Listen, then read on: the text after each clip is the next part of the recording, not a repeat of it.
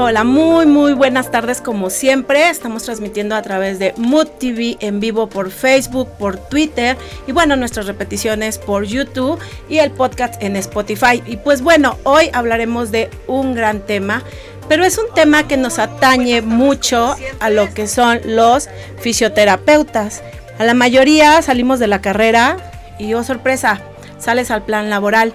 Y lo primero que te llega es el primo, el amigo, no sé, tu mamá, fíjate que me duele aquí, fíjate que me duele la espalda, el tobillo, me canso caminando, ¿no puedes hacer algo?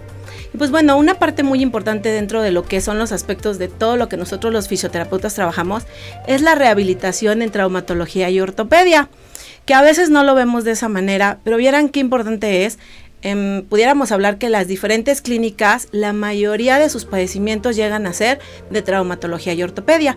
Y bueno, algo también que es muy interesante es que la mayoría de las veces a los fisioterapeutas nos miran y nos dicen, ay, oye, pudieras venir para que me des una sobadita y se me quite el dolor.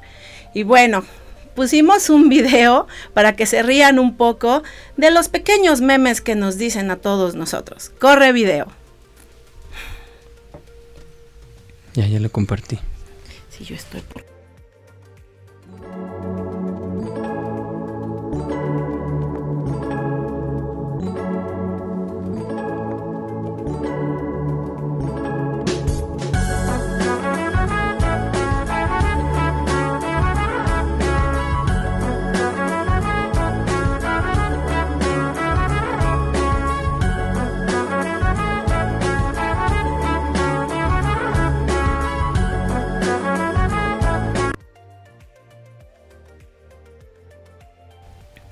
Bueno, pues ya vieron ese video. ¿Cuántos memes no vemos en, en las diferentes plataformas? Que le sobo el ciático, se lo elongo, se lo alargo.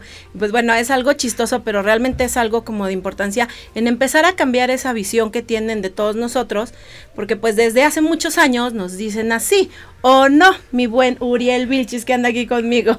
Hola, hola, buenas tardes. Otro miércoles más de Fisio 101 ampliar, esta vez ampliar un poco más el panorama, quitar un poco de los paradigmas que tenemos los fisioterapeutas, algo que no nos gusta cómo nos llamen, que no nos gusta cómo nos ven, pero que evidentemente eh, los fisioterapeutas tenemos como mucha labor en eso. Entonces justo este programa está como mucho eh, encaminado a quitar un poquitito eso, esas telarañas que tiene la gente en referencia a nosotros, eh, los fisioterapeutas, y también hablar un poco de lo que involucra saber o entrar dentro del campo de la traumatología y ortopedia. Eh, estaremos viendo eh, mucho de, los aspectos que esto conlleva, eh, que si bien, como dice Angie, es algo que estamos como en constante, es como en constante movimiento, en constante observación, la verdad es que la ortopedia, la traumatología, creo que es por el ámbito por el cual más nos conocen, ¿no, Angie? Entonces, evidentemente también ahí hay que hacer como un campo de acción bastante grande porque es como nuestra carta de presentación. Es decir, si existen otras fisioterapias, respiratoria, neurológica, etcétera, pero casi siempre la carta de presentación en cualquier lugar es la fisioterapia ortopédica, ¿no? Claro, claro que sí. Por eso este programa.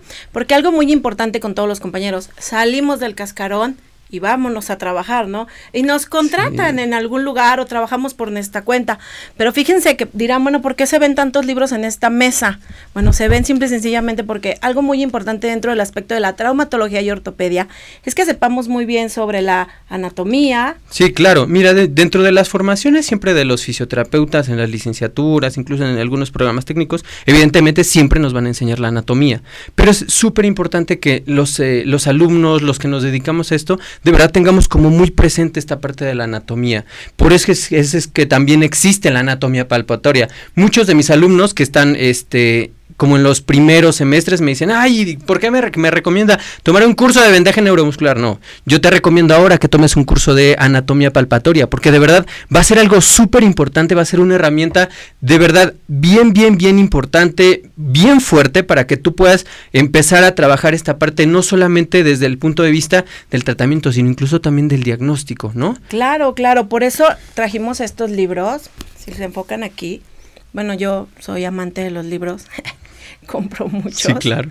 Y me decía él cuando llegué, ¿te trajiste toda la biblioteca? No, nada más me traje algunos de ortopedia. Pues bueno, aquí les muestro algunos libros que realmente son muy buenos. Netter, Exploración Clínica en Sí, es como de los de cajón, el Netter, ¿no? Sí, los Netter son de cajón. Y lo que tiene es este libro, que es una maravilla porque te habla sobre la anatomía, la ortología, los ligamentos, los Sí. músculos, los nervios, la exploración, la fiabilidad de la exploración clínica y la utilidad diagnóstica de la exploración clínica. Y te lo da por patologías, por áreas. Este libro es una maravilla, de hecho sí lo tengo bien ojeado. Y pues aquí tenemos otros más, como, si nos quisieras Ah, hablar tú de alguno de estos. eh, este es anatomía de, de Grey para estudiantes, pero sabes que la verdad es que esta parte de la anatomía es súper importante. Si bien sí el fisioterapeuta trabaja mucho sobre la anatomía musculoesquelética, la verdad es que eh, todo está conectado con todo. ¿Sabes? Todo. Entonces, evidentemente no es que solamente nos tengamos que limitar a estar solamente viendo la